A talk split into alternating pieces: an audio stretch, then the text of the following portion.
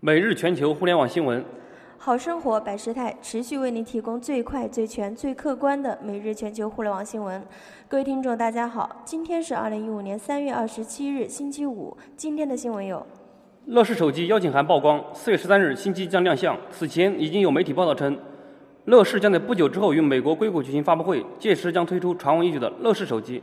而昨日，有网友在微博上曝光了乐视手机发布的邀请函，邀请函上显示。发布会将于美国时间四月十三日正式举行。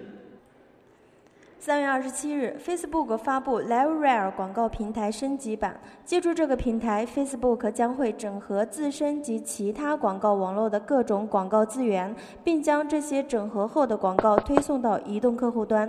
Facebook 的用户数高达六亿，这对于未来进入物联网领域的扎克伯格来说是一个极大的优势。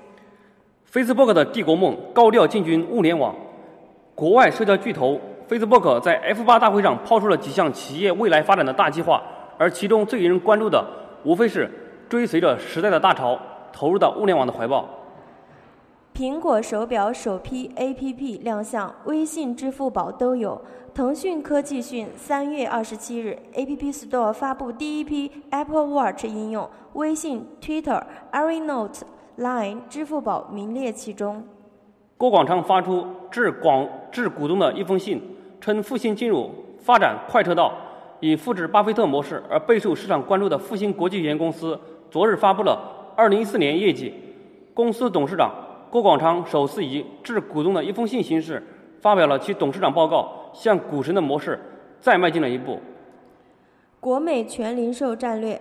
过万员工已开国美微店。在国美电器2014财报解析会上，国美电器总裁王俊洲宣布，2015年国美全渠道战略升级为全零售战略，到2017年将再造一个国美。所谓全零售战略，即是用户界面平台增加了微店，线上线下进一步融合。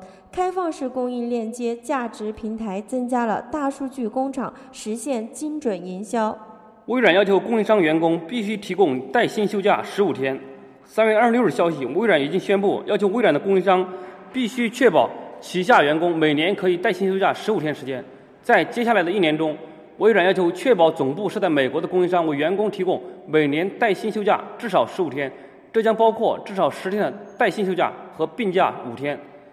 或无限制的十五天放假时间。联合国报告称，中国成全球 B to C 电商最大市场。总部位于瑞士日内瓦的联合国贸易和发展会议日前发布报告称，中国已经成为全球企业对消费者电子商务的最大市场。另外，报告强调，大多数顶尖的电子商务公司来自美国和中国的新格局正在形成。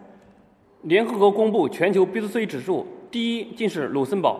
三月二十七日消息，联合国贸易和发展会议在二零一五年信息经济报告中，公布了二零一四年全球 B to C 电子商务指数，以网络、信用卡的普及率和物流体系的完美程完备程度等计算出各国电商扩大市场的潜力。